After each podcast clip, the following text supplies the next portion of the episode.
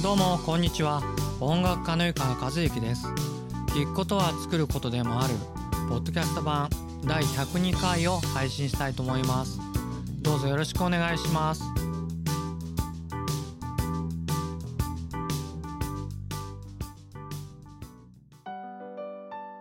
それでは今回のテーマは音楽の仕事に才能は必要？音楽の仕事に才能は必要？についてお話してみたいと思います。えー、やっぱりですね、えー、こう和歌山というこう田舎の方で、えー、音楽を職業にしてるっていうのは珍しいようでして時々ですねこんな感じで、え質問いただきます。例えばですね音楽をお仕事にされるにはやっぱり才能が必要ですよねとかですねあとはピアノは小さい頃から習った方がいいんでしょうか？っていう感じでね、え聞かれるんですね。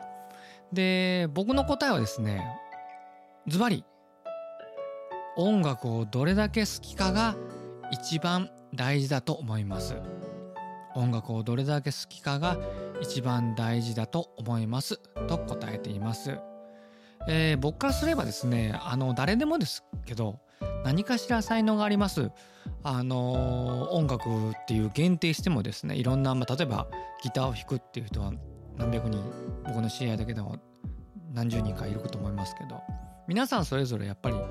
あのそれなりのそれぞれの才能があるんですね。もちろんプロで活躍されてる方は、えー、技術もクオリティも高いですけれどもそうでない趣味でやられてる方もやっぱり、うん、いいなと思う箇所があったり、するんでやっぱりみんなそれなりのそれぞれの才能があるんだなと僕は感じていますだからですねまあ極端に言えばその才能の部分を一生懸命伸ばせばいいわけでだからそういうふうに考えるとですよ僕はあの好きっていうことが一番大事じゃないかなと思うんですね。だからあのいくら頑張っても自分よりある部分では才能が優れた人は必ずいるんですよね技術的にも。だからやっぱり結局好きっていうことが一番大事かなそれに伴って努力できるっていうことがまあつながってくるからなんですけれどもそんな風に考えてます。で大体ですねあの今日から僕ミュージシャンです私ミュージシャンですって言える言うだけでも恥ずかしいものなんでただですねあの、何度も僕ポッドキャストで言ったかも分かりませんが自分よりですね自分のことより音楽が大事だったり音楽が好きだったら、まあ、結構これ乗り越えられるような気が乗り越えられるような気が僕はするんですねだからあの、結論としては自分はどうなってもいい音楽はともかくやりたいんだっていうぐらい強い思い音楽が好きだったら僕は結構やり続けられるんじゃないかなと思っていますね。だからまあ今手にしているいろんなものが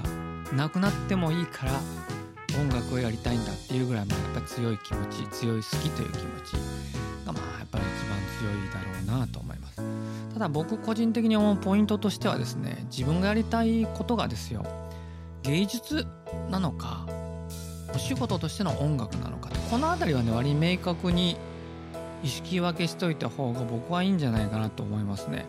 同じ音楽をやるにしても全然意味が違ってくるように思うしフィールドも違うような僕は気がします。だからあの芸術で身を起こすみたいのだったらやっぱりちょっと才能はすごく必要だしうーん何て言うかなもう飛び抜けていりますよね。誰とも違うみたいなところがあると思うんで。だからあのその点お仕事の方は好きが本当に強ければ僕のようにピアノが大して上手じゃなくてもギターも弾けないしえー、和歌山に住んでてもですねなんかまあやっていけるみたいなところがあるかなと僕はそういうふうに感じています。それではいかがでしたでしょうか？聞くことは作ることでもあるポッドキャスト版第102回。